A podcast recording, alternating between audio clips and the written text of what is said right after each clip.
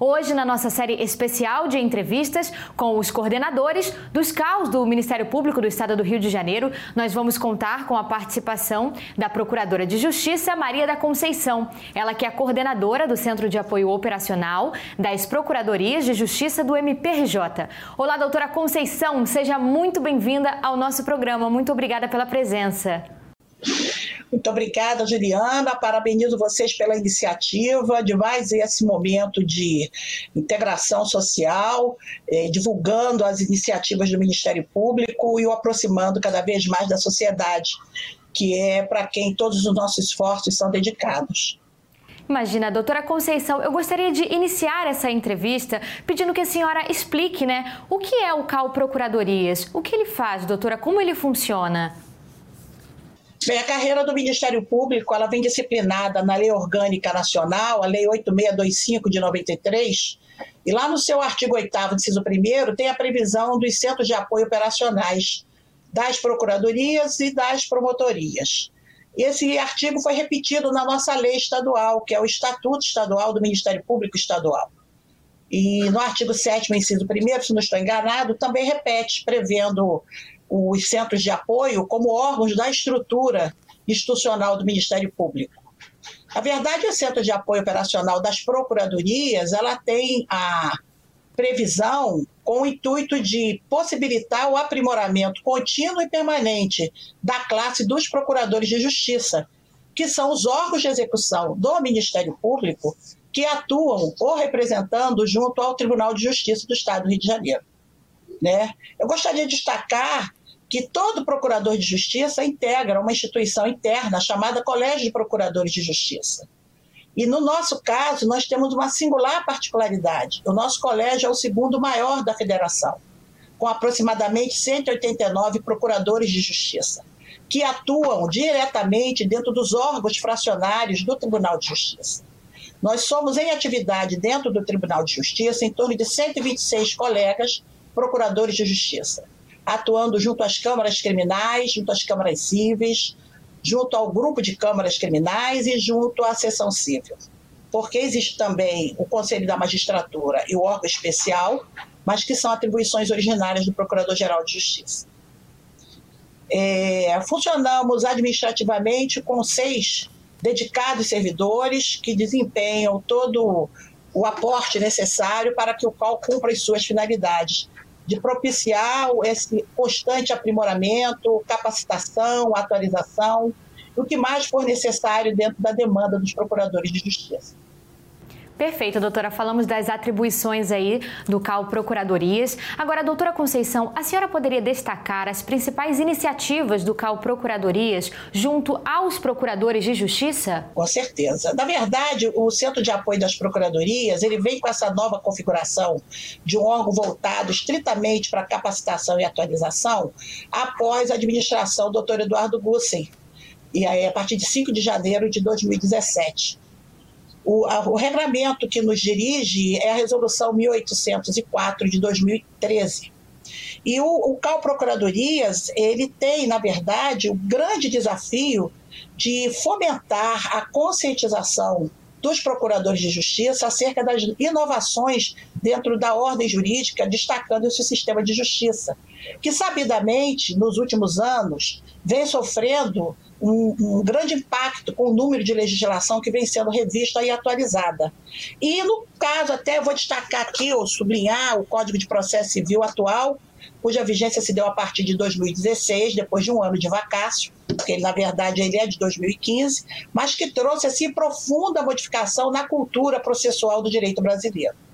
Então, hoje, um dos maiores desafios para o CAL Procuradoria é fomentar essa contínua conscientização e reflexão acerca das inovações no sistema de justiça, além de fazer os colegas compreenderem também o impacto que a realidade digital vem trazendo para a atividade jurisdicional e da qual nós participamos, como expressamente previsto no artigo 127 da Constituição, reconhecidos como agentes essenciais à função jurisdicional do Estado. É, nós, sabidamente, nós estamos na era da informação o volume de informações que nos chegam dia a dia, hora a hora, minuto a minuto, são, são muitos. O volume é um volume imenso. e saber destacar deste volume, priorizar dentro das necessidades sociais.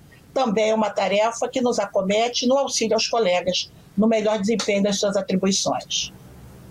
Perfeito, doutora. É, agora sobre os projetos do CAL Procuradorias, né? Quais são aqueles que merecem destaque? Nós temos, é, assim, construído, temos tido muitas iniciativas.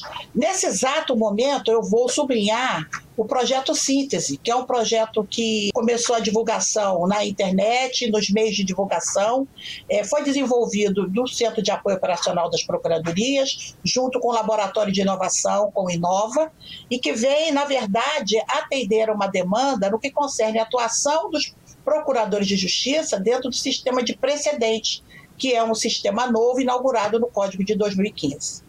Ele visa, em realidade, encontrar ferramentas que nos permitam reconhecer identificar as questões repetitivas dentro dos dados que existam na, na Corte de Justiça, no nosso tribunal, para que a gente, então, daí possa deflagrar as iniciativas que são acometidas ao Ministério Público nessa nova realidade. Algum outro projeto, doutora, que a senhora gostaria de destacar? Temos inúmeros, né? Nós temos inúmeros projetos. Nós é, vimos também pensando nessa nova adequação da instituição no que concerne ao sistema de precedente, a necessidade imperiosa da gente trabalhar a integração das duas classes. Eu não sei se, se, vocês têm conhecimento, mas o Ministério Público é formado por duas classes. A classe de promotor, que é a classe inicial de acesso à carreira institucional, e a classe de procurador de justiça, que é a classe final, que se chega depois de alguns anos de vida institucional. A fazer a integração dessas duas classes hoje é fundamental, porque o princípio da unidade ele é indispensável para que a gente possa conseguir resultados mais efetivos e em benefício da sociedade que representamos. Então, inúmeros projetos nós temos feitos, junto com outros parceiros institucionais, com o IERB, na divulgação de cursos, né, na realização de palestras, é, Atualmente estamos fazendo um mini curso de RDR com a Escola de Direito da Associação. Isso tudo sempre voltado para essa questão de possibilitar o melhor aprimoramento dos colegas, não só procuradores, mas também promotores de justiça. Perfeito, doutora. A senhora falou dessa atual gestão, né? É possível destacar os principais desafios e as maiores conquistas do CAL Procuradorias durante essa atual gestão? A maior conquista foi a, a, configuração atual do Centro de Apoio das Procuradorias, que, criando esse órgão, na verdade, se preocupou em, em um espaço, né, em fazer existir um espaço onde os procuradores de justiça possam produzir né, um resultado intelectual que vá constituir um acervo institucional do Ministério Público. Isso não existia até então. Né? E daí a gente reconhecer as demandas próprias dos procuradores de justiça, né, os seus caminhos, as suas dificuldades e nos ajudarmos mutuamente para construir esse acervo institucional, que ficará certamente para as outras gerações. Né? Eu acho que esse foi o, o maior ganho no que concerne à segunda instância, com o que daí é decorrente, né? com tudo aquilo que o centro de apoio vem produzindo e vem propiciando aos colegas na medida do que é possível, como órgão sendo recentemente instalado e no sistema com tantas inovações e modificações apresentadas, seja no ordenamento jurídico e seja nas ferramentas que nós devemos nos utilizar para participar dessa realidade. Tá certo, doutora. Agora, sobre esse, esse período de pandemia, né? É, nesse momento de pandemia, doutora, houve algum trabalho especial do CAL Procuradorias é, desenvolvido para esse período específico?